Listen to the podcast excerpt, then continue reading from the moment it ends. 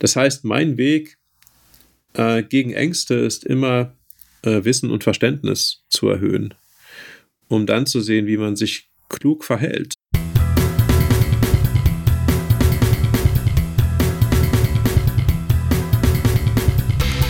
Wissenschaft Dialog, der CAU-Podcast.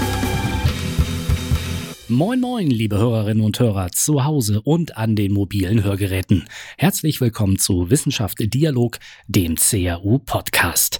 Mein Name ist Daniel Mumme und ich freue mich, dass Sie heute zuhören beim zweiten Teil unseres Gespräches mit Herrn Professor Dr. Nowodka. Im ersten Teil, Sie erinnern sich vielleicht, haben wir uns bereits unterhalten über das Thema künstliche Intelligenz, das maschinelle Lernen und da ging es vor allem darum, äh, wie Herr Professor Nowodka überhaupt zu dem Thema künstliche Intelligenz gekommen ist, was ihn daran fasziniert und warum er es zu seinem Beruf gemacht hat. Und wir haben einen doch durchaus philosophischen Ansatz verfolgt, weil wir uns die Fragen gestellt haben, äh, was ist denn eigentlich der Unterschied zwischen einer künstlichen Intelligenz und einer menschlichen Intelligenz? Können Maschinen kreativ sein zum Beispiel? Und äh, im zweiten Teil des Podcasts wollen wir heute ein bisschen mehr in die Praxis gehen. Das heißt, wir werden uns unterhalten über das Thema autonomes Fahren, über das Captain-Projekt hier in Kiel. Da geht es um das äh, Thema autonome Schifffahrt, äh, wo die CAU und auch Herr Professor Nowodka daran beteiligt sind.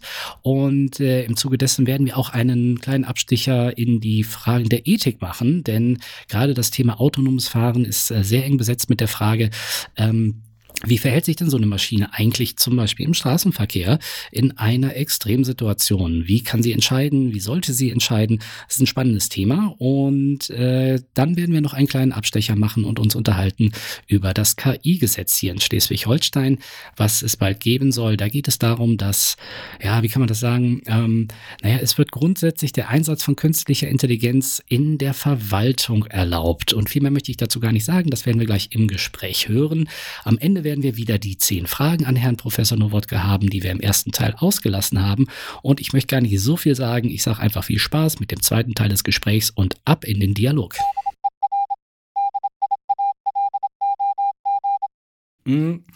Eigentlich wollte ich ganz zum Ende unseres Gesprächs äh, schauen, ob wir einen Blick in die Zukunft wagen wollen. Das haben wir jetzt irgendwie schon so ein bisschen getan. Äh, deswegen würde ich vorschlagen, dass wir jetzt äh, nochmal in das Hier und Heute äh, schauen, weil mhm. das letztendlich ja äh, auch spannend ist, weil wir ja im Hier und Heute leben.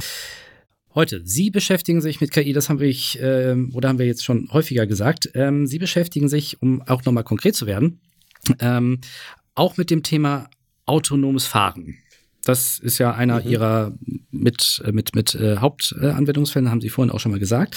Ähm, und äh, Sie sind auch ähm, Mitglied beziehungsweise ähm, stark involviert in dieses Captain-Projekt hier bei uns äh, in Kiel, äh, wo es um autonome Schifffahrt geht. Können Sie uns dazu was erzählen? Ja, sehr gerne.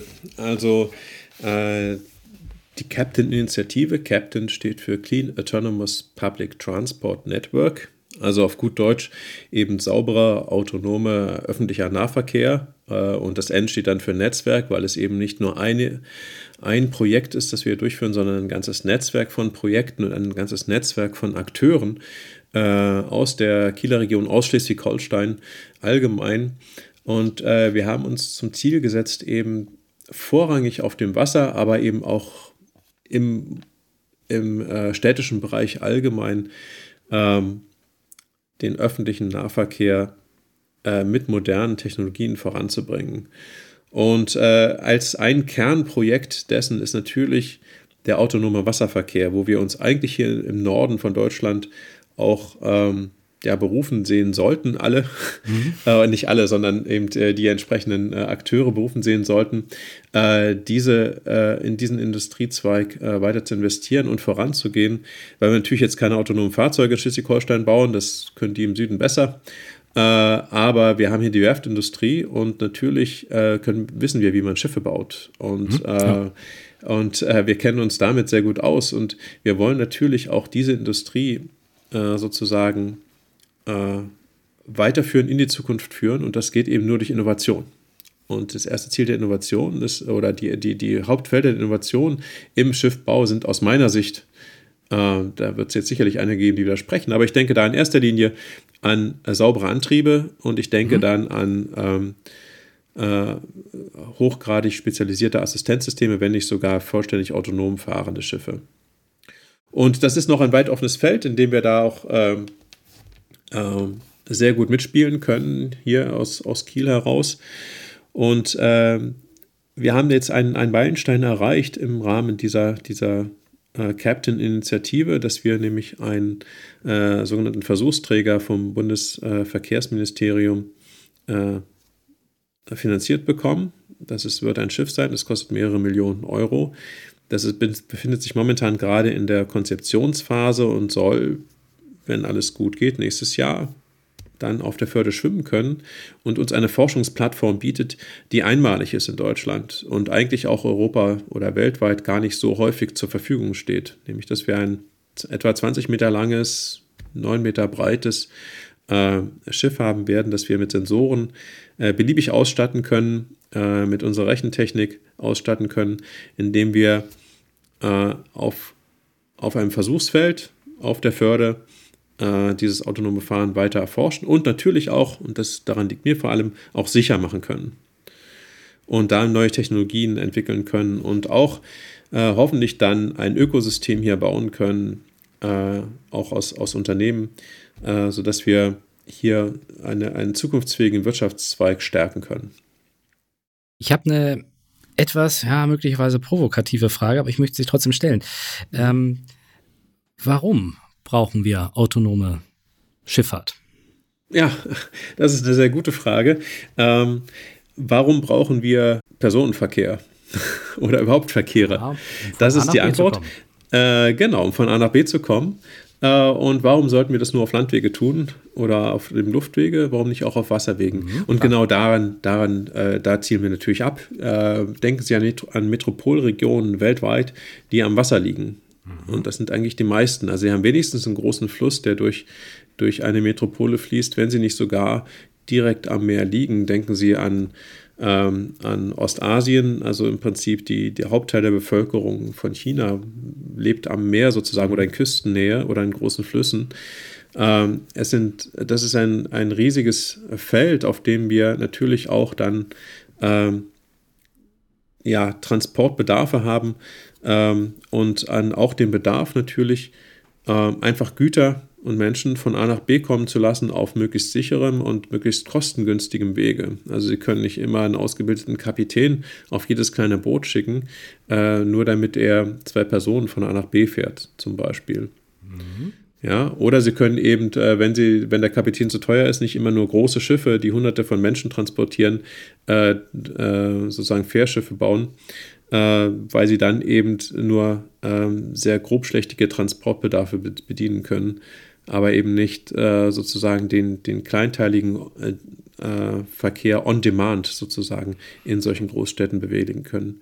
Also ich denke, darin, darin geht die Zukunft. Es geht um Effizienzsteigerung, es geht darum, den öffentlichen Nahverkehr attraktiver zu machen, weil er dann eben auch wirklich bedarfsgerecht gesteuert werden kann.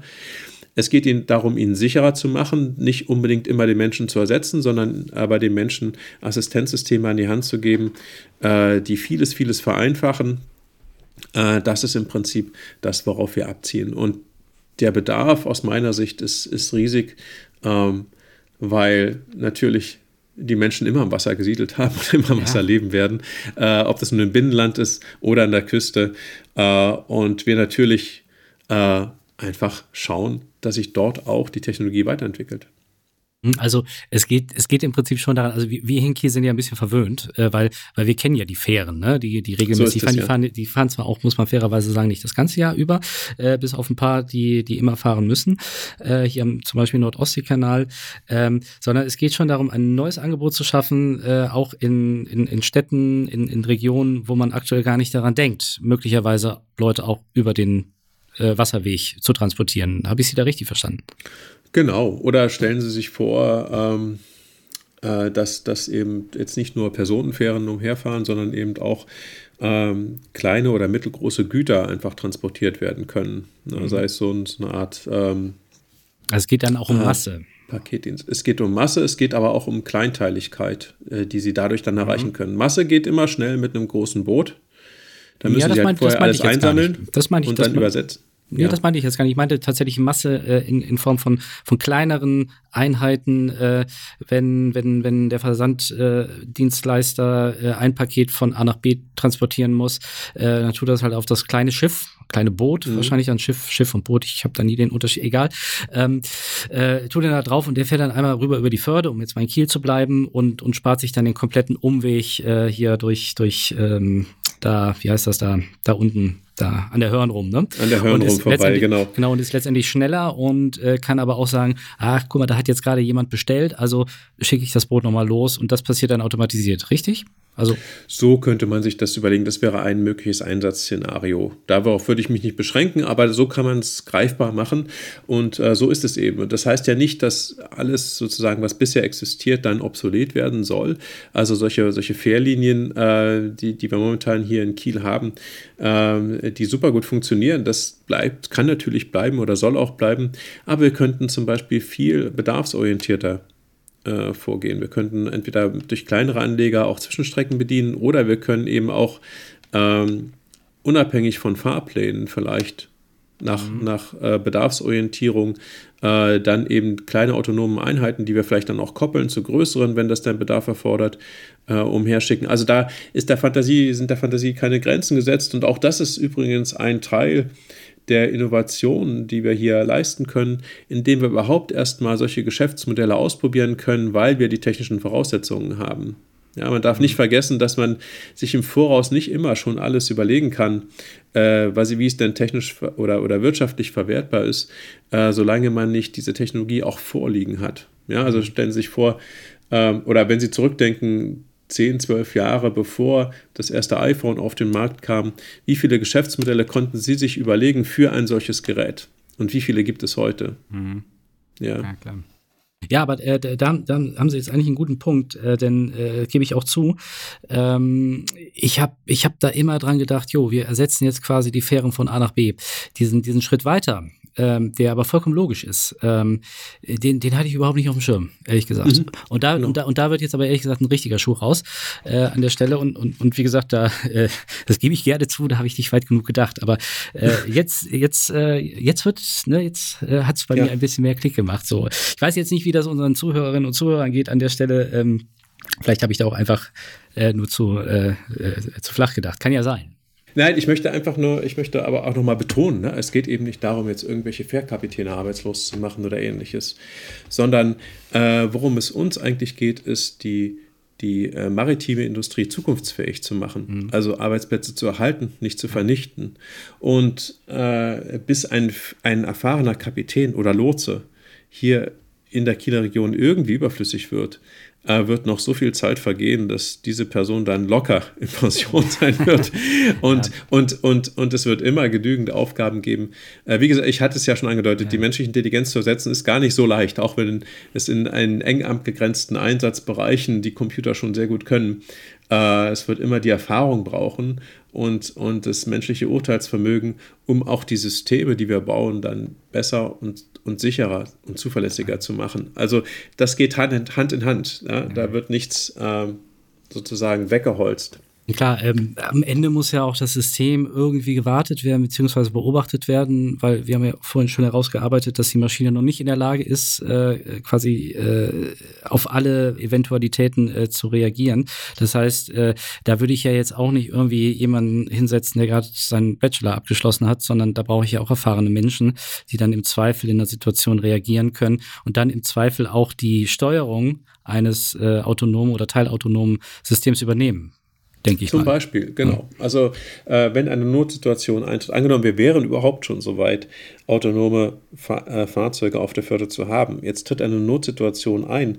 Dann äh, gibt es übrigens ein weiteres Forschungsprojekt, das heißt Förde 5G, mit dem wir uns mhm. beschäftigen, äh, sodass dann äh, mit einer äh, sehr guten drahtlosen Verbindung mit, mit hoher Bandbreite und geringer Latenz wir diese Schiffe dann fernsteuern könnten von einer Zentrale aus durch mhm. Experten.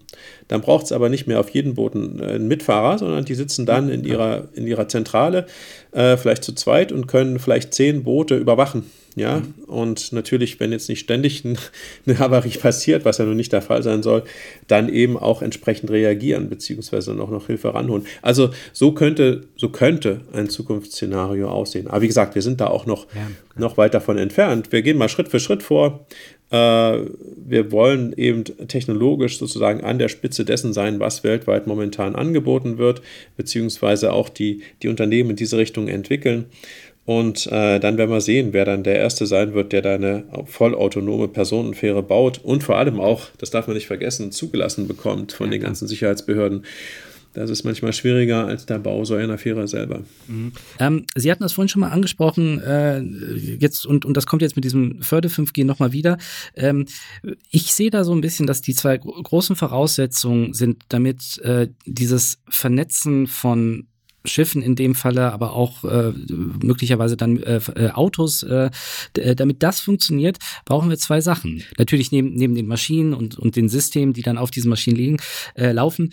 Äh, das ist einmal Netz äh, brauchen wir, damit die Netz brauchen wir, damit äh, untereinander kommuniziert werden kann. Und das zweite ist äh, der Punkt Energie. Aber gerade hier haben wir ja jetzt schon teilweise Probleme, wenn wir uns anschauen, wie hoch der Energiebedarf bei uns auch in Deutschland äh, im Bereich der Digitalisierung äh, gestiegen ist und auch noch steigen wird. Also da gibt es, äh, ich kenne sie jetzt nicht auswendig äh, und nicht im Detail, aber es gibt äh, äh, Zukunftsforschende, die, die davon ausgehen, dass wir immense Mengen Energie brauchen werden, wenn wir noch weiter digitalisieren. Und auf der einen Seite ähm, haben wir aktuell alte Kraftwerke, wir haben haben auf der anderen Seite Offshore-Parks, die nicht richtig funktionieren, weil wir den Strom nicht äh, transportieren können. Das heißt, die Zukunft geht eher wahrscheinlich dahin, dass wir lokale Kraftwerke haben. Aber das ist ja ein Thema, was sicherlich auch jetzt schon mitbedacht werden muss. Wo kriegen Sie die Energie her? Ja, das ist eine sehr gute Frage. Äh, wo kriegen wir die Energie her? Woher wir sie kriegen, muss ich ehrlich gestehen, das ist jetzt nicht so mein Fachgebiet und ich möchte mich eigentlich auch nicht zur aktuellen Energiepolitik zu tiefgehend äußern. Da habe ich meine persönlichen Kritikpunkte, aber die mhm. gehören nicht hierher. Ähm, was Fakt ist aber ist, äh, dass wir mehr Energie, natürlich mehr elektrischen Strom äh, brauchen, einfach weil die Digitalisierung immer weiter fortschreiten wird. Also es ist nicht die Frage, ob wir sie fortschreiten lassen oder nicht. Sie wird fortschreiten, Punkt. Ja. Und sie wird die entsprechenden Verbräuche haben. Und natürlich auch die Verkehrsbedarfe werden ja mehr und mehr äh, auf elektrische Antriebsweisen abgestellt. Neben dem Wasserstoff natürlich, aber der selber ja auch wieder Herstellungskosten mhm. hat, was die Energie angeht. Also ähm, der Bedarf steigt und äh, so wie vielleicht, weiß ich nicht, in früheren Jahren der Ölbedarf gestiegen ist mit der Industrialisierung, wird jetzt eben der Strombedarf steigen mit der Digitalisierung. Und dem müssen wir uns stellen und äh, diese Infrastrukturaufgabe muss gelöst werden. Ansonsten ähm, können wir nicht vorangehen als Industrienation. Mm, ja, Nowodka, so spannend das Thema autonome Schifffahrt ist, ähm, würde ich jetzt einfach mal behaupten, dass äh, das ganz, ganz große Thema äh, aktuell bei den, bei den Leuten ist autonomes Fahren, autonome Autos. Mhm. Und äh, deswegen würde ich, würde ich hier an der Stelle einmal äh, ganz gerne noch mit, mit einsteigen und gar nicht mal die Frage, ob das denn jetzt funktioniert oder nicht, sondern ähm, ich möchte gerne in die Richtung gehen, ähm, die Frage der gesellschaftlichen Akzeptanz von KI. Ähm, auf der einen Seite haben wir natürlich KI in unserem Alltag, das merken wir teilweise gar nicht. Das heißt, wir wissen gar nicht, dass, dass, dass wir gerade von KI ähm, ähm, äh, abgeholt werden an der Stelle. Ähm, und auf der anderen Seite sehen wir an solchen Beispielen wie die selbstfahrenden Autos äh, zum Beispiel, äh, dass die Zukunft kommt. Und ähm, das sehen nicht, nicht alle so positiv, wie uns äh, Google und Co. das ähm, immer und, und, und Tesla uns das weiß machen wollen äh, an der Stelle. Das heißt, ähm, da würde ich gerne ein bisschen mit Ihnen sprechen. Wie, wie begegnen Sie solchen Vorbehalten? Also erstmal kann ich sie sehr gut nachvollziehen, natürlich. Äh, solche Vorbehalte unter, unter anderem auch deswegen, weil es vielleicht nicht ganz glücklich ist, wie manche Unternehmen agieren, dass sie mhm. schon etwas versprechen, was noch gar nicht in dem Sinne Realität ist. Also, mhm. äh, dass sie zum Beispiel eine gewisse Autonomität oder Automatisierung ihres Fahrens, äh, ihrer Fahrzeuge äh, in den Vordergrund der Werbebotschaft stellen, die aber als solche noch gar nicht gegeben ist. Und dann verlassen sich die Menschen drauf und es passieren böse Unfälle. Äh, das habe ich jetzt weniger bei deutschen Herstellern gesehen, sondern eher bei anderen, aber mhm. äh, das gibt es eben. Und äh, das ist äh, ein, eine ganz, ganz schlechte Sache in dem Sinne, dass natürlich davon verallgemeinert wird und dann diese Ängste dann dadurch auch wachsen können. Äh, also wie begegne ich diesen, diesen, diesen Ängsten? Erstmal natürlich aus meiner fachlichen Arbeit heraus, indem ich versuche, äh, zusammen mit anderen Techniken zu entwickeln, die das Ganze sicherer machen. Das zum einen. Zum anderen natürlich auch, ähm, dass ich mich versuche, vielleicht in den Diskurs so ein bisschen einzubringen, um Dinge manchmal auch so ein bisschen in Relation zurückzuholen und zu sagen, naja, ähm, wir haben hier eine neue Technik, die ist als solche weder gut noch schlecht, mhm. die ist als solche weder äh, angsteinflößend noch beruhigend, sondern äh, sie ist neu und wir müssen einfach lernen, sie äh, entsprechend ihrer Möglichkeiten einzusetzen. Und äh, dafür müssen wir sie gut verstehen. Und dafür müssen, um zu sehen, wo die Vor- und wo auch die Nachteile liegen. Das heißt, mein Weg äh, gegen Ängste ist immer äh, Wissen und Verständnis zu erhöhen, mhm. um dann zu sehen, wie man sich klug verhält. Es nützt ja nichts, eine Abwehrhaltung herzusagen und sagen, ich möchte kein autonomes Fahrzeug haben, ich möchte das alles nicht haben, ich will, dass das weg ist, es soll irgendwie verboten werden. Äh, das ist Quatsch. Äh, das wird nicht, das wird existieren. Es ist schon in der Welt, es wird immer weiterkommen. Und wenn wir es verbieten, dann werden es eben andere machen. aber es, aber es, mhm. wird, äh, es wird entwickelt werden. Nun, was heißt das jetzt ganz konkret beim autonomen Fahren? Also ich glaube, beim autonomen Fahren sind wir auch längst nicht so weit, wie, wie viele versprechen. Zum einen.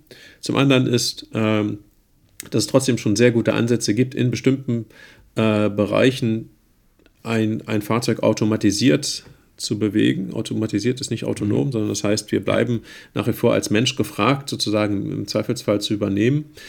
Äh, ne, wenn die Umstände günstig sind, dann kann das Auto sehr gut auf der Autobahn äh, auf der rechten Spur jemandem hinterherfahren, auf gut ja. Deutsch. Ja, vielleicht auch mal überholen, äh, vielleicht auch mal alleine einparken, vielleicht auch im Stau äh, alleine mitfahren, solche Dinge.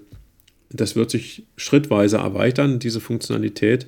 Aber ich denke, auch da sind wir noch ein gehöriges Stück davon entfernt, ein vollautonomes Fahrzeug. Also sprich, ich setze mich ins Auto, sage, ich möchte, ich bin in A und ich möchte nach B und dann fährt das Auto irgendwie dahin. Egal, ob es Landstraße ist oder Stadt oder Autobahn. Ähm, aber ich bin mir Was wir natürlich, äh, Entschuldigung, wenn, wenn ich das noch fertig, fertig machen darf, äh, uns als Gesellschaft fragen müssen, ist, äh, ab wann vertrauen wir denn wirklich jetzt einer Maschine auch so etwas Kritisches an wie, wie unsere Sicherheit in einem Fahrzeug? Mhm. Und äh, da ist natürlich eine gewisse Rationalität auch gefragt. Wenn jetzt zum Beispiel ein autonomes Fahrzeug, angenommen, es würde jetzt existieren, schon vollständig, äh, nur ein Zehntel der Unfälle verursacht, die Menschen verursachen, durchschnittlich im Jahr, mhm. äh, dann, dann hätten wir unsere, die Anzahl der Verkehrstoten um 90 Prozent gesenkt, zum Beispiel. Ja. Äh, würde das ausreichen oder würde jedes Menschenleben, das durch einen Roboter verloren geht, durch die Fehlentscheidung eines, eines Fahrzeuges, eines, einer künstlichen Intelligenz, schwerer wiegen als ein Menschenleben, das durch einen menschlichen Fehler verloren geht. Mhm. Und, und diese Frage, die kann man sich durchaus stellen, äh, sollte man sich auch stellen, äh, wenn man sich äh, in diesem Diskurs bewegt und überhaupt als, als, ähm, als Teil dieser Gesellschaft. Wie wollen wir uns denn da verhalten? Wann ist denn, wann ist denn eine Maschine gut genug? Darf es gar keine Unfälle mehr machen? Das ist, denke ich, nahezu unmöglich. Also es ja. wird auch mit, mit autonomen Fahrzeugen Unfälle geben, denke ich. Ähm, aber wo liegt denn die Grenze? Wie viel besser als der Mensch muss denn die Maschine sein, damit wir sagen, okay, äh, ich als Mensch lass mal lieber die Hände vom Lenkrad und äh, lass die Maschine machen? Das ähm, ist keine leichte Frage. Ja, Sie, Sie sprechen da nämlich ein sehr, sehr wichtiges Thema an und ähm, die kennen Sie sicherlich auch. Es gibt so im Internet äh, die, die Moralmaschine oder Moral Machine, ähm, wo so Szenarien aufgebaut werden, wo ich mich äh, als Nutzer entscheiden muss, äh, wie verhält sich das Auto. Ne? Also es gibt dann immer die Variante, ja, das Auto fährt gegen die Mauer. Ähm, oder es fährt über den Zebrastrafen und fährt, weiß ich nicht, ähm, die zwei Frauen um. Oder, und dann wird es ein bisschen trickiger, nämlich an der Stelle, und das ist wirklich gemein, ähm, äh, das Auto überfährt auf jeden Fall Unbeteiligte, ähm, in dem Szenario. Nur in dem einen Falle ist eine Gruppe von Menschen bei Rot über die Ampel gegangen. Und jetzt habe ich die Wahl zu, zu entscheiden, ja, fährt das Auto jetzt über diejenigen, die sich nicht an die allgemeinen Regeln gehalten hat oder überfährt es die anderen an der Stelle? Also es ist sehr, sehr schwierig, ähm, äh, das zu machen. Ich habe das mhm. trotzdem einmal gemacht und ähm, bin da auch immer wieder äh, stehen geblieben. Ich habe ehrlich gesagt, grundsätzlich habe ich das Auto immer gegen die Mauer fahren lassen. Ähm, äh, weil ich, das heißt, die haben sich selber gefährdet sozusagen. Wenn ich in dem Auto drin gesessen hätte, hätte ich mich selber gefährdet, ja. Aber mhm. äh, ne, wenn, wenn, wenn man das eiskalt durchzieht, dann, äh, dann weiß ich das ja im Vorfeld. Ähm, mhm. Trotzdem schwierig. Aber äh, der Punkt äh, der Regulierung von, von, von sowas, äh, da möchte ich darauf hinaus denn bereits 2017 hat die Ethikkommission automatisiertes und vernetztes Fahren, habe ich jetzt mhm. abgelesen, mhm. ähm, 20 waren es, glaube ich, 20 Regeln aufgestellt für das autonome Fahren. Und äh, da sind zwei, wie ich finde, sehr entscheidende Sätze drin, beziehungsweise Inhalte drin. Nämlich das erste, da geht es um die Frage der Haftung. Das ist mhm. das, was die Unternehmen natürlich interessiert. Äh, bin ich haftbar, wenn mein Auto aus irgendwelchen Gründen einen, Un eine, ähm, einen Unfall baut? Und da ist die Empfehlung relativ klar. Äh, wenn ich sogar eindeutig jo, die Haftung liegt bei den Herstellenden. Und das Zweite ja. ist ähm, als Regel, Unbeteiligte dürfen nicht zu Schaden kommen.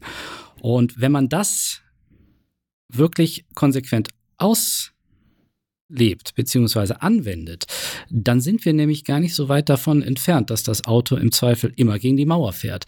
Ähm, wie sehen Sie das? Mhm. Ich weiß, das ist sehr schwer. Es ist erstmal schwer, auf alle Fälle. Ähm, kenne den Bericht der, der Ethikkommission, habe ihn jetzt zwar gerade nicht vor mir, deswegen kann ich jetzt nicht auf diese Sätze genau eingehen, äh, aber ich denke, die, ähm, ich kann mich erinnern, als ich es gelesen hatte, dass das sehr, sehr sinnvolle mhm. äh, Empfehlungen waren. Ähm, die Frage, die man sich natürlich auch stellen muss, ist, äh, wenn man nach der Entscheidung der Maschine fragt, und das sind ja auch häufig Szenarien, die dann durch die durch den Diskurs geistern. So nach dem Motto, die Maschine muss sich entscheiden. Mhm. Überfahre ich jetzt, was weiß ich, die junge Familie mit ja. Kind oder äh, die, die, die, die, die Gruppe von Rentnern. Äh, äh, es gibt nur diese zwei Möglichkeiten. Dann würde ich natürlich auch in der, in der Situation fragen, ja, wie hätten Sie denn als Fahrer oder als Fahrerin entschieden, wenn Sie einen Bruchteil einer Sekunde Zeit zu reagieren hätten? Mhm. Und ähm, das ist dann, äh, ne, wenn man sich das überlegt, dann sagt man sich, naja, also inwieweit muss denn die Maschine jetzt eine höhere Moral aufweisen, mhm. als die, die sie dann an den Tag legen würden, innerhalb dieses Bruchteils einer Sekunde? Kann man, kann man sehen, ist aber, glaube ich, an der Stelle nicht das Thema, weil an der Stelle geht es, ich habe eine Maschine, die äh, auf Grundlage von Algorithmen äh, Entscheidungen zu treffen hat. Ich finde, mhm. das kann man nicht ganz äh, miteinander vergleichen. Aber auch also, so ein, ganz kurz, aber auch so ein, so ein Szenario gab es bei dieser, bei dieser Moralmaschine auch, ähm, wo letztendlich ich mich entscheiden musste, ähm, beide haben kein Fehlverhalten gemacht, ne? also beide Gruppen auf der linken Seite der Straße, auf der rechten Seite der Straße. Ich habe mich dann dafür entschieden, und das, also das, da gibt's ja auch kein richtig und falsch, ne? und Gott sei Dank war es jetzt nur ein, ein theoretisches Experiment. Ich habe mhm. mich entschieden, ähm, äh, an der Seite vorbeizufahren, wo ich gesagt habe, da hat der Mensch äh, noch die größere Wahrscheinlichkeit, auf Seite zu springen. Ja, das sind, das sind vielleicht Möglichkeiten, also das sind so Dinge, die vielleicht einen dann ganz spontan in, durch den Kopf schießen, wenn mhm. man denn jetzt der Fahrer wäre in dieser ja. Situation. Aber, ähm, kann, aber kann das nicht eine Maschine viel genauer ausrechnen? Kann die nein. Maschine nicht, nicht sagen, okay, wenn die Person jetzt nach rechts äh, springt, dann und aufgrund auch wieder von, von, von der Datenbasis, die ich der Maschine gegeben habe, wie verhält sich so statistisch gesehen, ein Mensch springt ja eher nach links oder nach rechts. Gut, jetzt muss ich wissen, ist er Linkshänder, Rechtshänder, Rechtsbeiner, Linksbeiner und so weiter und so fort. Das ist mir auch schon, äh, auch schon klar, äh, dass das jetzt sehr, sehr runtergebrochen wäre. Aber könnte, könnte eine Maschine diese Wahrscheinlichkeit nicht zumindest mit einbeziehen? Also sie könnte eine Menge von Wahrscheinlichkeiten einbeziehen. Die Frage ist, ist sie dazu in der Lage, äh, alle Wahrscheinlichkeiten einzubeziehen? Wahrscheinlich nicht. Ne? Wenn ich ein paar Wahrscheinlichkeiten einbeziehe, ein paar Szenarien, äh, mit hohem technischen Aufwand wäre das aus meiner Sicht auch verbunden, so wie Sie es jetzt schildern, ähm, dann würden Ihnen wahrscheinlich zehn neue einfallen, äh, die dann nicht mit einbezogen wurden. Wenn ich die dann auch mit einbeziehen will. Also irgendwann wird das Ganze so groß, dass wir dann wirklich ähm, ähm, eine, eine, eine Moralmaschine in ein autonomes Fahrzeug bauen müssten. Und da ist es so ein bisschen. Äh, mein Kritikpunkt an diesen, an diesen Gedankenspielen ist nicht, dass wir sie tun. Diese Gedankenspiele sind schon wichtig aber dass wir es dann eins zu eins auf, äh, auf eine Handlungsanweisung vielleicht tendieren zu übertragen. Ähm, es lässt sich immer ein moralisches Dilemma herbeiführen. Mhm. Ob sie nun einen Menschen die Entscheidung überlassen oder einer Maschine. Da muss man ein bisschen aufpassen, ob man da nicht sozusagen äh, ja, über das Ziel hinausschießt und äh, jedes Mal, wenn eine neue technische Entwicklung kommt, äh, ein moralisches Dilemma konstruiert, äh, nur für diese Maschine ja, mhm. oder nur für diese Situation. Äh, das, das erstmal so, so ganz generell. Und deswegen auch meine Anmerkung, ja, wie hätte denn der Mensch in der Bruchteil einer Sekunde entschieden? Ähm, würden da solche moralischen Erwägungen überhaupt in Betracht kommen oder kann, die, kann der Mensch dann auch nicht besser sein als vielleicht jede Maschine in dem Fall. So, wenn Sie jetzt aber nach den Algorithmen fragen, die vorher einprogrammiert worden sein müssten in die Maschine, mhm. dann, dann geht das so ein bisschen in die Richtung, es muss, die Maschine handelt immer deterministisch und wählt aus. Und das ist im Allgemeinen nicht der Fall bei solchen Uh, zumindest bei den Systemen, die ich bisher gesehen habe und auch die da gebaut werden. Es ist nicht mehr so, dass die dann nur, nur so rein deterministisch uh, vorhersagbar in dem Sinne uh, reagieren. Also es ist nicht so, dass auch derjenige, der dieses System baut, immer hundertprozentig genau im Voraus weiß, wie in der konkreten Situation diese Maschine, dieses Fahrzeug in dem Fall, unbedingt reagieren würde. Das darf man nicht außer Acht lassen bei mhm. diesen Betrachtungen. So, das ändert nichts an der Haftungsfrage. Ja. Ne? Wenn jetzt ein, ein Hersteller ein autonomes Fahrzeug anbietet mit der und der Funktionalität, äh, dann muss der Hersteller auch dafür haften, wenn jetzt der Mensch nicht mehr selber eingreift in das Fahrverhalten des Fahrzeuges. Das ist völlig klar. Ja, und deswegen müssen sich auch die Hersteller das gut überlegen, was sie da anbieten und vor allem, wie sie es verkaufen. Das haben wir ja auch jetzt schon gesehen, ja. wie ich es vorhin schon andeutete. Ähm, die Frage ist natürlich dann intern, Entschuldigung, nur, nur um es abzuschließen, was bedeutet das denn äh, für denjenigen, der die Maschine baut, der den, der den Computer programmiert, beim Automobilhersteller? Macht, der, macht die Firma dann den Programmierer wiederum selber haftbar, der jetzt eine Zeile Code geschrieben hat? Äh, oder geht das gar nicht mehr, weil ja gar kein Programmierer da ist, sondern nur jemand, weil die Maschine gelernt hat, maschinell sozusagen. Mhm. Also jemand hat Beispiele dieser Maschine gezeigt. Und dann entscheidet sie aufgrund dieser Grundlage. Aber man kann gar nicht mehr in diese Maschine hineinschauen, ob das, nach welchen Regeln das passiert. Wir Menschen haben natürlich immer, äh, wenn wir über Moral reden, diese, diese Formalisierung in Wenn-Dann-Regeln. Ja? Mhm, wenn X, ja. dann Y. Diese Wenn-Dann-Regeln sind aber als solches gar nicht mehr explizit in einer KI programmiert, sondern sie sind nur noch implizit vorhanden in dem statistischen Modell, wonach dieses System sich verhält. Mhm. So, das, das sind so, das sind so dann, dann technische Sachen, wo man, wo man sich sagen muss, naja, äh, wenn wir dieses Spiel zu weit treiben, ja, mit diesen moralischen Dilemmata, dann kann es auch schnell passieren, dass wir Äpfel mit Birnen vergleichen. Also man muss genau hinschauen, was wir denn hier betrachten und welche Konsequenzen das dann für die Maschinen hat, die wir bauen, beziehungsweise für die Produkte, für die Haftungsfragen und so weiter. Das lässt sich nicht so aus meiner Sicht so leicht immer so direkt ableiten. Da muss man wirklich mal genauer hinschauen. Ja, aber Sie hatten, Sie hatten jetzt gerade gesagt, ähm, dass äh, es Szenarien am Anfang gar nicht geben kann ähm, und, und ein Programmierer oder eine Programmiererin da gar nicht dran gedacht hat. Ähm, das steht ja überhaupt nicht äh, außer Frage. Das ist doch dann dieser Lernprozess. Wenn wir jetzt nochmal eine Analogie versuchen zu machen zu einem, zu einem Kind zum Beispiel oder zu einem Menschen. Ja? Als Kind lerne ich und weiß bestimmt, weiß, weiß in einigen äh, Situationen nicht, wie ich mich verhalten soll und dann, dann, dann fliege ich vielleicht auf äh, äh, und dann falle ich vielleicht hin und, und schlag mir das Knie auf und äh, ja. lerne daraus und äh, vielleicht mache ich das nochmal und nochmal, aber irgendwann, irgendwann habe ich es dann drin und, und, und weiß, dass ich äh, vielleicht von der Schaukel nicht, nicht runterspringen sollte, wenn sie noch schaukelt so an der Stelle.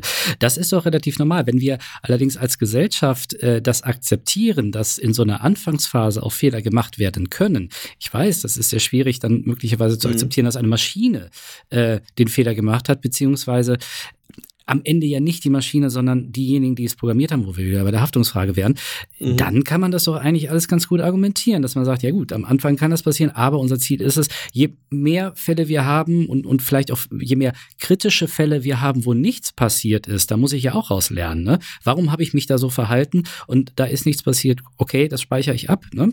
und sage, äh, möglicherweise ist es sinnvoll, sich in, der, in einer ähnlichen Situation nochmal so zu verhalten. Ähm, äh, wenn, wenn man da so rangeht, äh, ist das doch eigentlich relativ ein, also, also gar nicht so schlimm mehr. Oder bin ich da jetzt wieder zu naiv? Das kann ja auch sein. Nee, das ist schon, ist schon richtig. Also, also ich, ich sehe jetzt so, so zwei Richtungen, die Sie ansprechen. Das eine ist natürlich, äh, technischer Fortschritt ist am Anfang, es, es ist eine Art Fortschritt, es ist ein Weg. Es ist am Anfang nicht perfekt, ja. wie es am Ende sein soll. Das ist manchmal, äh, wenn wir wo wir uns manchmal so ein bisschen auch im Weg stehen, wenn wir neue Technologien sozusagen anwenden, dass wir immer sofort erwarten, da darf nichts passieren. Das muss immer voll umfassend, alles im Voraus, jedes Risiko muss ausgeschlossen werden. Ähm, das ist, glaube ich, unrealistisch, wenn man wirklich technisch voranschreiten möchte. Es wird immer ein Restrisiko geben. Das kann man am Anfang so gut es geht ausschließen. Mhm. Und dann wird es eben auch Unfälle geben. Nicht nur, wenn es um autonome Fahrzeuge geht, sondern die hat es schon immer gegeben, ja. in allen möglichen Entwicklungen, technischen Entwicklungen. Und dann hat man daraus eine Lehre gezogen und bessere Systeme gebaut, mhm. ne, die besser abgesichert waren. Das zum einen. Das wird dann auch mit autonomem Fahren, muss es, kann es nur so sein. Es kann nicht, man kann es nicht erst einführen, wenn hundertprozentig sichergestellt ist, dass nichts passieren kann, nichts Böses. So. Mhm. Das zum einen. Also da, da wird schon gelernt, äh, jetzt nicht direkt das System als solches, sondern von, den, von denen, die die Systeme bauen, natürlich auch in erster Linie. Ja, es ist so ein, es ist so, so, so ein bisschen der, ich sag mal, äh, Amerika ich überspitze ein bisschen, der amerikanische Weg, also der kalifornische Weg. Ich habe hier eine Möglichkeit, was zu tun und ach, eigentlich habe ich auch gar nicht nachgefragt, komme auf die Straße mit dem Auto, gucken wir mal, was passiert. Und dann der eher europäische oder vielleicht möglicherweise eher deutsche Weg äh, zu schauen, ja, ich muss das erstmal alles geregelt haben und, und dann kannst du mal gucken. Dann ist Amerika zwar schon weiter. Also, und die Frage ist jetzt hier, wo ist, wo ist da der Mittelweg? Ne? Also beide Extreme finde ich persönlich, ist meine Meinung, äh, nicht gut, ne? weil, mhm. weil auf der einen Seite äh, äh, verhindere ich Innovation. Auf der anderen Seite mache ich Sachen, die irgendwie dann doch nicht durchdacht sind. Ne? Also gerade diese ethische dieser ethische Bereich, äh, ich kenne mich da jetzt, ich weiß jetzt nicht, wie die Diskussionen in, in Amerika da jetzt sind. Äh, bei uns in Deutschland weiß ich, sind sie da, das finde ich auch richtig so. Ähm, ähm, aber ich habe so ein bisschen das Gefühl, das kommt, kommt dann manchmal ein bisschen zu kurz. Ähm, das sind, sind irgendwie so die zwei, zwei, zwei Gegensätze und, und, und da brauchen wir, glaube ich, irgendwie einen Weg in der Mitte, wie wir damit mhm. umgehen können. Mhm. Absolut, ja. Also da, da, kann ich Ihnen nur zustimmen, äh, dass man natürlich mit Extremen an der Stelle überhaupt nicht weiterkommt. Ja. Äh, und und äh, nur, nur, wenn wir diese ethischen Betrachtungen, die scheinen mir in Deutschland auch wirklich sehr, sehr ausgeprägt zu sein. Ähm, äh, was nicht nur das autonome Fahren angeht, sondern ganz allgemein, wie wir mit neuen Technologien umgehen, auch mit, mit Daten. Äh, da da sind, haben, sind wir schon sehr stark auf die ethische Betrachtung, wird da abgehoben häufig das, was wichtig ist, aber was natürlich auch in Relation bleiben muss äh, zu der Realität in gewisser Weise. Also jetzt diese, diese, diese Moralmaschine, die Sie angedeutet haben, ähm, da muss man auch sehen, was denn dann zum Schluss überhaupt sozusagen vorkommen kann, was oder was denn jetzt zu sehr konstruiert ist oder, oder wo wir denn überhaupt Handlungsbedarf haben. Ne? Also wenn wir, wie gesagt, als Menschen schon da nicht mehr großartig unterscheiden können, äh, inwieweit verlangen wir das denn von unseren Maschinen, da eine moralisch saubere Antwort, gerade wenn es ein Dilemma ist und es keine gute Antwort gibt, dann zu treffen. Also äh, manches erledigt sich dann auch dadurch, dass man sagt, naja, es ist einfach nicht das Thema, wenn ich jetzt ein autonomes Fahrzeug baue. Äh, es muss das Thema sein, dass natürlich so wenige Menschen wie möglich, wenn etwas schief geht, in Mitleidenschaft gezogen werden.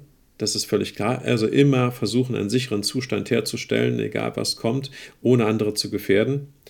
Aber wenn ich das nicht schaffe und es wird jemand anderes gefährdet, dann denke ich, wird eine Maschine auf absehbare Zeit jetzt nicht noch das Alter unterscheiden können und irgendwie die, die, die Zukunftspotenziale oder, die, äh, oder irgendwelche anderen ähm, äh, Parameter in Erwägung ziehen können, um dann eine moralisch saubere Antwort zu finden, um doch noch vielleicht irgendwie den Unfall äh, zu beeinflussen oder anders aussehen zu lassen. Also, ne, das sind so Dinge, die scheinen mir manchmal ein bisschen abgehoben zu sein wenn, es, wenn es um solche Diskussionen geht. Ja. Aber nichtsdestotrotz bin ich eher ein Verfechter des europäischen Weges, dass wir im Voraus uns gut überlegen, wenn wir was Neues einsetzen, äh, können wir das denn schon auf die Straße bringen oder nicht? Wir dürfen eben nur nicht zu ängstlich sein, weil sonst verpassen wir den technologischen Anschluss.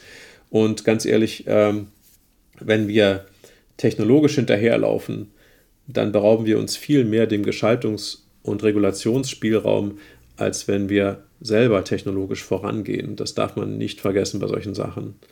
Also sprich, da übervorsichtig zu sein, schützt uns nicht. Das ja. will ich damit sagen. Ja, ja. Weil dann kommt die Technologie von woanders und wir haben noch viel weniger Einfluss darauf, als wir es hätten, wenn wir selber denn an der Spitze der Entwicklung stehen würden. Die haben es die dann irgendwie fertig getestet und verkaufen uns das dann und wir hätten es im Prinzip auch selber machen können und selber dran verdienen können. Ähm ja, oder vielleicht sogar besser machen können. Oder besser ja, machen. Genau. Also ich kann ja zum Beispiel nicht in den Code des Teslas reinschauen. Ja. Äh, aber ich arbeite mit Daimler zusammen und äh, kann in deren Code sozusagen reinschauen. Jetzt nicht mhm. in alles. Ja, das ist, ich weiß jetzt nicht, wie ein Mercedes von innen aussieht, aber, aber natürlich in gewissen Teilbereichen, also äh, arbeiten wir zusammen, um den Code besser zu machen von solchen Autos. Also das, das will ich damit nur sagen. Also Ängstlichkeit äh, äh, schützt nicht vor, vor Zukunftsgefahren. Ähm, ganz kurz von mir abschließend nochmal zu dieser Moralmaschine, weil wir sie jetzt noch ein paar Mal äh, erwähnt haben. Äh, das ist tatsächlich ein wissenschaftliches äh, Experiment vom MIT. Das gibt es auch schon seit mhm. mehreren Jahren. Und mhm. äh, ich werde mal den Link äh, hier unter dem Podcast mit reinsetzen. Dann können, können unsere Zuhörenden das auch mal ausprobieren äh, und sich diesem moralischen Dilemma stellen, weil was interessant ist, man bekommt im Anschluss quasi so eine Art Auswertung und dann sieht man, wie, wie, wie die Mehrheit abgestimmt hat und kann, kann dann seine eigene Position dem gegenüberstellen. Und sehr interessant ist auch die Frage, die dann gestellt wird, glauben Sie, äh, dass die Ergebnisse dieser Studie Einfluss in die Entwicklung von autonomen Autos äh, Einzug erhalten werden. So und äh, das, das kann sich jeder mal anschauen. Das ist äh, sehr interessant. Ähm, Nochmal zu dem äh, Thema Regulierung äh, beziehungsweise Regeln. Da möchte ich gerne nochmal hier nach Schleswig-Holstein schauen, denn äh, vor, vor, vor ein paar Wochen ähm, ist ein Gesetzesentwurf äh, veröffentlicht worden. Ähm, da geht es tatsächlich ein, ja, ein KI-Gesetz äh, zu erlassen, was es in Deutschland so auch noch nicht gibt. Das ist das, äh, was soll ich das jetzt vorlesen? Ja, ich mache es mal, das Gesetz über die Möglichkeit des Einsatzes von datenbasierten Informationstechnologien bei öffentlich-rechtlicher Verwaltungstätigkeit. Ein sehr langer Name, äh, deswegen muss mhm. es ein gutes Gesetz sein oder auch nicht, ich weiß es nicht. Aber in dem Titel steht schon drin, es geht erstmal um den Einsatz von KI in ähm, öffentlich-rechtlichen Verwaltungseinheiten letztendlich. Das hat sehr viel zu tun auch mit dem ähm, Online-Zugangsgesetz, äh, was ja ganz vereinfacht gesagt äh, äh, die Verwaltungen ähm, von Bund und Ländern digitalisieren soll, was mir als Bürger oder Bürgerin die Möglichkeit geben soll, auch auf digitalisiertem Wege Informationen zu bekommen und äh, in Kontakt zu treten mit einem Amt zum Beispiel. Und ähm, in diesem, in diesem Gesetzesentwurf sind, sind ein paar Sachen, die finde ich sehr interessant. Denn grundsätzlich wird der Einsatz von KI erlaubt. Und wir erinnern uns alle noch an die ähm, DSVGO, die Datenschutzgrundverordnung, ähm, die ja immer noch aktuell ist. Da ist das umgedreht. Ne? Da wird der Einsatz von, von ähm, von äh, oder oder da wird das Sammeln von personenbezogenen Daten zwar natürlich auch erlaubt, aber nur mit meinem Einverständnis. Und jetzt in diesem, ich, ich nenne es mal KI-Gesetz, ähm, ist das anders. Grundsätzlich darf KI eingewendet werden. Ähm, Sie sind ja auch Mitglied hier im Expertenrat, äh, KI-Expertenrat äh, der Staatskanzlei des Landes dementsprechend. Ähm, was sagen Sie zu diesem Gesetz? Also erstmal bin ich ja äh, ganz froh darüber, dass wir hier in Schleswig-Holstein äh, so ein bisschen vorangehen können und äh, die Verhaltensregeln sozusagen für den Einsatz von KI und jetzt hier im Speziellen natürlich erstmal nur in der Verwaltung äh, kodifizieren und uns da Regeln geben. Ich denke, das ist ein guter erster Schritt und auch da wird es verschiedene Iterationen geben, äh, äh, wie wir das dann weiter ausgestalten. Aber das erstmal vorneweg. Also mhm. das ist schon mal gut. Ähm, jetzt ihren, den Gegensatz zur DSGVO habe ich jetzt noch nicht so ganz verstanden, den Sie da, von denen Sie da gesprochen hatten. Also das eine war äh, um die, ging um die Verwendung der Daten, das andere um den Einsatz von KI. Das sind ja zwei ja, verschiedene Dinge. Das ist richtig. Nein, das ist, nein, es, natürlich sind das zwei verschiedene äh, Anwendungsfälle, aber hm. bei der DSVGO ist es so, dass ich aktiv zustimmen muss, dass meine Daten verarbeitet werden.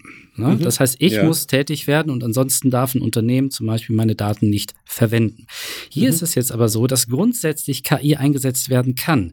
Das heißt, grundsätzlich, wenn ich mich an ein Amt wende, um, äh, weiß ich nicht, meinen Personalausweis verlängern zu lassen, darf KI eingesetzt werden. Das heißt, es muss nicht die Zustimmung eingeholt werden von mir, dass KI eingesetzt werden kann. Und Ach vor dem so. Hintergrund, was, was, was wir jetzt eben gerade schon mal hatten, die Angst vor der KI, ne, wird, ich, wird, wird quasi hier ja. an der Stelle, äh, also wird, das wird gar nicht, gar nicht aufgemacht, an der Stelle, an anderer Stelle schon, da kommen wir gleich vielleicht nochmal zu.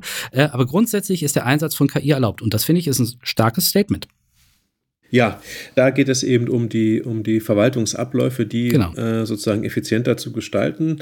Äh, jetzt hatte ich Sie erst missverstanden. Es geht nicht darum, ob Ihre Daten verwendet werden dürfen nein, oder nicht. Nein, ich meine, nein, das ist automatisch so, wenn Sie zum Klar. Amt gehen, muss das ja so sein. Klar. Genau. Äh, aber Sie haben jetzt nicht, äh, ich glaube, das ist das, was Sie meinen, Sie haben jetzt nicht die Wahl zu sagen, nee, ich möchte für meinen Verwaltungsablauf keinen Einsatz von KI haben, sozusagen. Oder das, sagen wir so, ja, oder sie, ich richtig. möchte einen haben. Also sie haben kein Opt-in, sondern vielleicht eher ein Opt-out dann. Ich habe ein Opt-out. Das ist, das ist ja. die zweite Besonderheit an dem aktuellen Gesetzesentwurf. Ich muss ja auch sagen, es ist ein, es ist ein Entwurf. Äh, es ist noch lange nicht, noch lange nicht durch. Äh, das ist aber tatsächlich die zweite Geschichte, äh, die auch wieder interessant ist, was wir vorhin aber auch schon mal angesprochen hatten. Denn letztendlich sagt auch dieser Gesetzesentwurf, dass ähm, erstens natürlich Vorrang menschlicher Entscheidungen, Nummer eins. Und Nummer zwei, mhm. es gibt die sogenannte, ich finde das so schön, die KI-Rüge. Das heißt, äh, ich habe die Möglichkeit im Zweifel, zum Beispiel, wenn, wenn, wenn ich einen Bescheid bekomme, der mit KI oder durch KI erstellt wurde, immer Einspruch äh, äh, zu erlegen, dann, dann ist er ausgesetzt. Mhm, ähm, ja. ist er ausgesetzt und dann habe ich ein Recht darauf, äh, dass eine menschliche Person sich meinem Anliegen annimmt. Das habe ich schon, genau. aber grundsätzlich, grundsätzlich zu sagen, wir setzen KI ein unter den, den, den Bedingungen. Ähm, das finde ich ist schon innovativ. Das ist innovativ. Ich persönlich finde es folgerichtig. das schließt sich ja nicht aus. Genau, nee, ich wollte es nur mal bekräftigen. äh, also die, äh, ich finde es sehr, sehr sinnvoll, dass es kein Opt-in, sondern ein Opt-out ist an der Stelle. Äh, ganz einfach deswegen, weil, um es nochmal ganz klar zu sagen, die KI als solches jetzt. Also das ist, wie gesagt, ein weiter Begriff, nicht immer der glücklichste, aber das, was mhm. wir darunter verstehen, ist nichts weiter als eine moderne Technologie, die wir einsetzen, so wie wir irgendwann mal angefangen haben, Computer einzusetzen, als sie damals noch als moderne Technologie galten, ja, und mhm, jetzt ja. völlig normal sind. Also ja. äh, zum Beispiel der Umstieg eines Amtes von Schreibmaschine auf PCE. Mhm. Äh, ist Gott sei Dank nicht durch ein Opt-in-Verfahren erst erfolgt, sondern das ja. war eher, ich weiß nicht mal, ob es ein Opt-out gibt, aber, Nein, aber es wurde nicht. einfach eingeführt, weil damit, ja. damit natürlich die Ämter effizienter werden. Wir alle schimpfen ja immer über die Bürokratie, wie lange das dauert und wie viel Geld das kostet und so weiter. Und das ist ein weiterer Schritt, die, äh, die Verwaltung effizienter zu gestalten. Und insofern denke ich, ist es auch folgerichtig, diese Technologie erstmal einfach einzusetzen. Mhm. Ne, weil datenschutzrechtlich gibt es ja erstmal keine Bedenken, sondern verwaltungstechnisch. So, und jetzt kommt aber das Moderne oder das, das Besondere hinzu, dass äh, wenn jetzt Entscheidungen getroffen werden durch ein automatisiertes System, und ob das nun eine KI dahinter ist oder ein Regelsystem oder irgendein anderes Programmiersystem, ist ja dann sogar schon zweitrangig. Äh, das ist eine rein technische Frage, sondern kann ein Verwaltungsvorgang einfach durch ein technisches System vollständig durchgeführt werden. Ja, also bis ja. zur Entscheidung sozusagen. Ne? Ich kriege mhm. meinen Bescheid und da hat nie ein Mensch drauf geschaut, äh, sondern immer nur der Computer sozusagen. So, das ist ja das, ist das eigentlich Neue dann. Gar nicht so sehr der Einsatz von KI als solcher. Und äh, auch das ist natürlich eine weitere Stufe, äh, wie wir effizienter werden können, weil für bestimmte Dinge Standardabläufe. Ich will einen Personalausweis beantragen ja. oder, oder ich will mein Auto ummelden. Ja, also ob da nun ein Mensch sitzt, der Tag ein, Tag aus immer denselben Stempel aufs Papier drückt oder ob das eben äh, automatisiert werden kann und von 99,9 Prozent der Fälle auch völlig problemlos dann durchgeht, äh, würde ich schon sagen, es ist besser, wir automatisieren das mal. Ja, geht auch schneller. Aber, aber es geht schneller, äh, es ist auch kostengünstiger Mhm. Äh, eigentlich sind wir alle zufrieden. Das Steuergeld wird gespart. Ne? Wir haben schneller ja. das, was wir wollen. Unser Auto ist umgemeldet in, was weiß ich, ein paar Sekunden. Aber äh, nichtsdestotrotz ist eben Verwaltung auch etwas Heikles, ja, weil natürlich damit auch ähm, Gesetze angewendet werden und wir uns einem Regelwerk unterwerfen. Und deswegen der Passus, dass wir sagen, naja, die Maschine darf zwar diese Standardabläufe machen, wenn jetzt aber doch mal aus irgendwelchen Gründen ein Fehler passiert, durch die Maschine, beziehungsweise wir meinen, dass die Maschine falsch entschieden hat, dann fallen wir zurück auf das ursprüngliche System, dass wir von Mensch zu Mensch kommunizieren, dass wir da einen Sachbearbeiter, eine Sachbearbeiterin haben, die dann mit dem Kunden, mit dem Kunden, mit der Kundin dann sozusagen in Interaktion tritt und die Dinge entweder erklärt oder berichtigt oder ne, was auch immer macht, weiterleitet zur, zur, äh, bis es vor Gericht landet, meinetwegen, um dann eine mhm. Entscheidung zu treffen. Also den, den etablierten Prozess, wie eben Gesetze angewendet werden können, wie man sich als Bürger äh, gegen, gegen eine Ungerechtigkeit wehren kann, äh, beziehungsweise gegen etwas, womit man nicht einverstanden ist. Das ist ja völlig legitim. Mhm. Und das wird dadurch dann überhaupt nicht ausgeschlossen durch den Einsatz der KI, sondern das Gesetz ist eben so aufgebaut, dass dieser Weg nach wie vor natürlich äh, äh, bestehen bleibt. Und hier nicht, und, und das ist vielleicht auch die Dystopie, die manche im Kopf haben, dass jetzt eine KI, eine, eine Überintelligenz irgendwo sitzt und dann sozusagen äh, die Verwaltung ähm, übernimmt sozusagen. Und das ist eben genau nicht der Fall. Wir mhm. haben explizit hier ein Werkzeug, das man jederzeit wieder aushebeln kann und jederzeit kontrollieren können muss.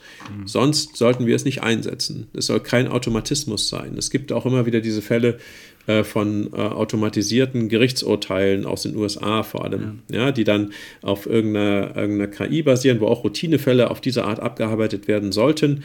Die Datenlage aber leider eben äh, zu einem System geführt, also die, die Trainingsdatenlage zu einem System geführt hat, das dann eben äh, äh, gewisse vorteilsbehaftete Entscheidungen fällt, die nicht in, in unserem Sinne sind.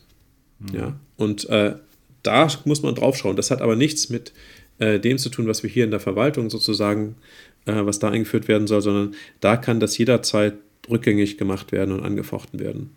Ich finde auch sehr bemerkenswert, dass äh, neben dem neben der grundsätzlichen Erlaubnis KI einzusetzen, aber auch ähm, Verbote definiert werden. Ähm, und ähm, die, die, also da, da, muss ich sagen, da war ich echt verwundert, muss, muss ich wirklich sagen, dass das wirklich dann auch so explizit jetzt in dem Entwurf drinsteht. Das eine ist, äh, ich würde es irgendwie die, die, die Robocop-Klausel nennen, äh, nämlich äh, der Verbot äh, des Einsatzes von KI bei, ich zitiere mal kurz, der Ausübung unmittelbaren Zwangs gegen das Leben und die körperliche Unversehrtheit natürlicher Personen im Verwaltungsvollzug. Heißt, wir werden mhm. keine Roboter-Polizistinnen äh, und Polizisten bekommen. Ähm, das, das, das steht drin. Und das zweite, was ich auch sehr interessant finde, weil das hat dann letztendlich letztendlich ja auch äh, Auswirkungen. Ähm, das Verbot bei der Verarbeitung personenbezogener Daten zum Zweck der Beurteilung der Persönlichkeit. Und dann kommt noch ein bisschen mhm. mehr der Arbeitsleistung und so. Das heißt, ähm, dass in öffentlichen Verwaltungen äh, bei einem Bewerbungsprozess zum Beispiel ja keine KI mehr eingesetzt werden kann, wie das einige Unternehmen aktuell machen.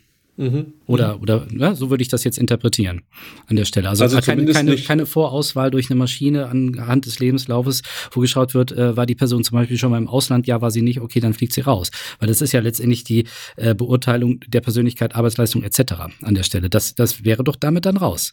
Ja, also das aus meiner Sicht ist es nicht so, dass das jetzt prinzipiell ähm, äh, keine Automatisierung oder keine, keine äh, intelligenten Verfahren eingesetzt werden dürfen, um zuzuarbeiten. Aber hier wird eine starke Grenze gezogen mhm. äh, bei den Eingriffen natürlich in die, in die Rechte, die wir als Bürger haben, dass wir gerade dann, wenn ein Schaden entstehen kann, der eben nicht so leicht wieder zurückgängig, äh, rückgängig zu machen ist, wie zum Beispiel durch ein, was ich, falsch äh, umgemeldetes äh, Auto oder so etwas, ja, wo man dann den, den Bescheid anfechten kann oder durch einen Der Koeffizient zwischen Aufmerksamkeitsspanne so. und Restlaufzeit des Podcasts erreicht ein kritisches Level. Um, ich äh, empfehle dringend, an dieser Stelle eine Pause einzulegen. Also, also um, um im Prinzip so eine Art äh, Brandmarkung oder Vor, Vorbeurteilung äh, eines Menschen durch eine Maschine. Da sagt man dann, das ist einfach, da, da kann man den Schaden viel schlechter zurückdrehen. Mhm.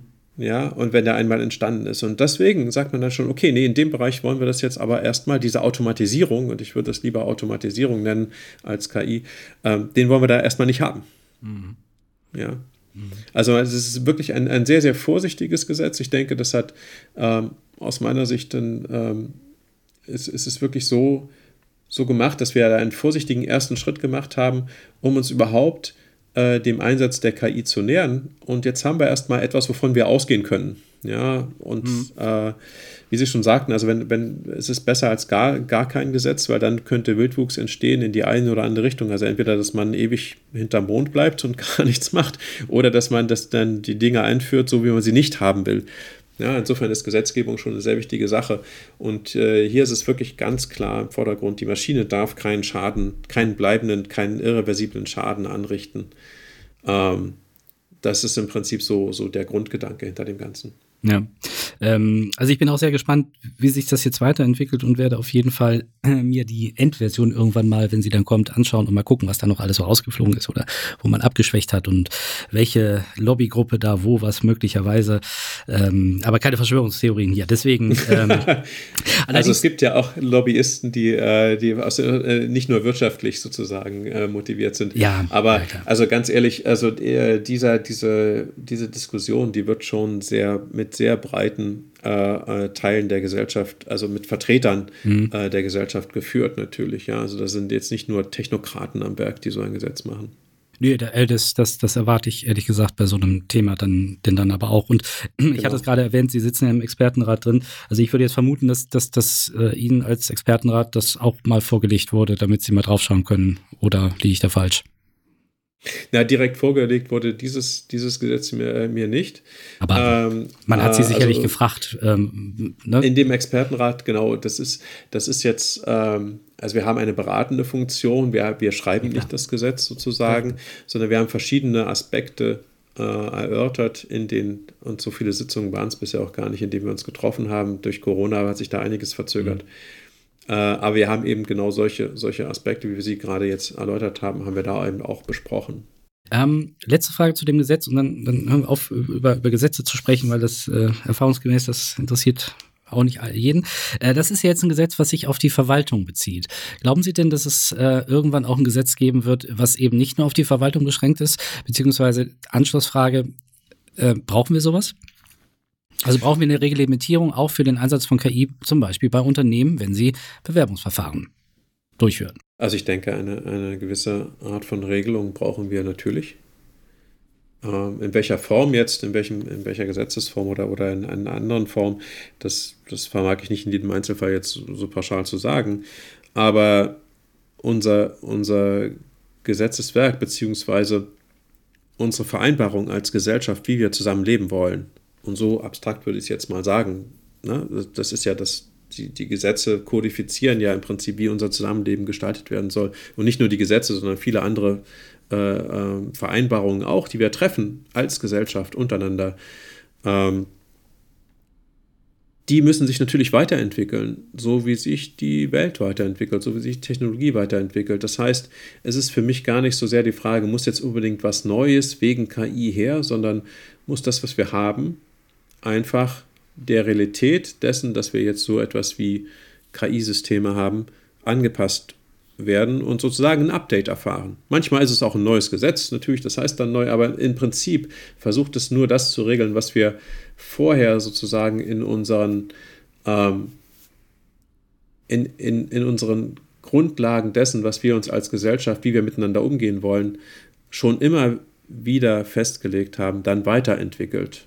Also sprich, wir wollen natürlich, dass niemand zu Schaden kommt. Wir wollen natürlich eine freie Gesellschaft sein, solange aber äh, ne, die Freiheit des anderen nicht eingeschränkt wird. Diese Grundsätze, die galten schon immer und die werden jetzt auch gelten durch den Einsatz von KI. Nur muss man das dann mal ausbuchstabieren, was das dann heißt. Ja? Darf denn niemand jetzt, äh, der vorher nicht zu Schaden kommen durfte, darf es jetzt natürlich auch nicht durch die KI. Es ja. darf keine Diskriminierung geben, durfte es vorher schon nicht, darf es jetzt aber auch nicht, nur weil ich jetzt KI einsetze. Diese Dinge, äh, die müssen jetzt alle nach, nach und nach, so wie sich die Technologie entwickelt, auch immer wieder neu angepasst werden. Ich denke, das ist ein fortlaufender Prozess und dem befinden wir uns gerade. Das heißt, das Grundgesetz gilt auch für lernende Maschinen. So würde ich das sagen, ja. Ja, Herr Nowodka, das äh, ist doch eigentlich ein ganz gutes Schlusswort. Ähm, und äh, deswegen sage ich äh, bis hierher schon mal vielen Dank äh, an Sie. Sehr gerne. Ähm, aber wir haben bei uns hier im Podcast ganz zum Schluss noch eine Rubrik, äh, die heißt die zehn Fragen an. Und äh, da wir noch relativ neu sind, kennen Sie die vielleicht noch nicht. Ähm, zehn Fragen an. Ich werde Ihnen gleich zehn Fragen stellen. Und zwar kurze Fragen. Es sind äh, Ja, Nein. Antwortmöglichkeiten. Und wenn nichts dagegen spricht, würde ich Ihnen diese zehn Fragen einmal stellen. Okay, sehr gerne. Zehn Fragen an. Schwarz-Weiß oder Farbe? Farbe. Steve Jobs oder Bill Gates? Keiner von beiden. Siri oder Alexa? Ach, keiner von beiden. Null oder eins? Oh Gott. ähm, eins. Fischbrötchen oder Lochikaito? Fischbrötchen. Amiga 500 oder C64? KC85-3. Kieler Förde oder Silicon Valley? Ach, Kieler Förde, gefällt mir ganz gut. Star Trek oder Star Wars? Oh, ich bin ein Trekkie. Wenn Sie nicht Maschinen das Lernen beibringen würden, dann? Oh, dann würde ich wahrscheinlich daran arbeiten, das zu entwickeln, dass man ihnen, dass man ihnen äh, das Lernen beibringen kann. Captain Kiel oder Captain Iglo? Captain Kiel natürlich. Zehn Fragen an. Ja, liebe Hörerinnen und Hörer, das war Wissenschaft Dialog, der CRU Podcast, der zweite Teil des Gesprächs mit Herrn Professor Dr. Nowodka. Und wir haben ja ein kleines Experiment gemacht. Und zwar haben wir ja diesmal diesen Podcast in diese zwei Teile eingeteilt, weil der doch sehr lang war. Uns würde natürlich interessieren, äh, wie möchten Sie es gerne haben? Möchten Sie lieber, wenn der Podcast denn dann so lang geworden ist, beziehungsweise das Gespräch, äh, das an einem Stück hören? Oder sagen Sie, ja, nee, dann möchte ich schon ganz gerne das äh, eingeteilt haben in kleinere Häppchen ähm, schreiben Sie uns gerne mal eine E-Mail an podcast.uni-kiel.de und geben Sie uns ein Feedback und dann schauen wir mal, wie wir das in Zukunft so machen werden.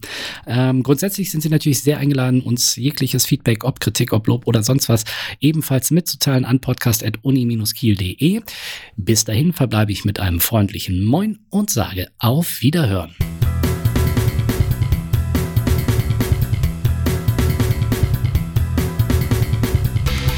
Wissenschaft Dialog. Der CAU-Podcast.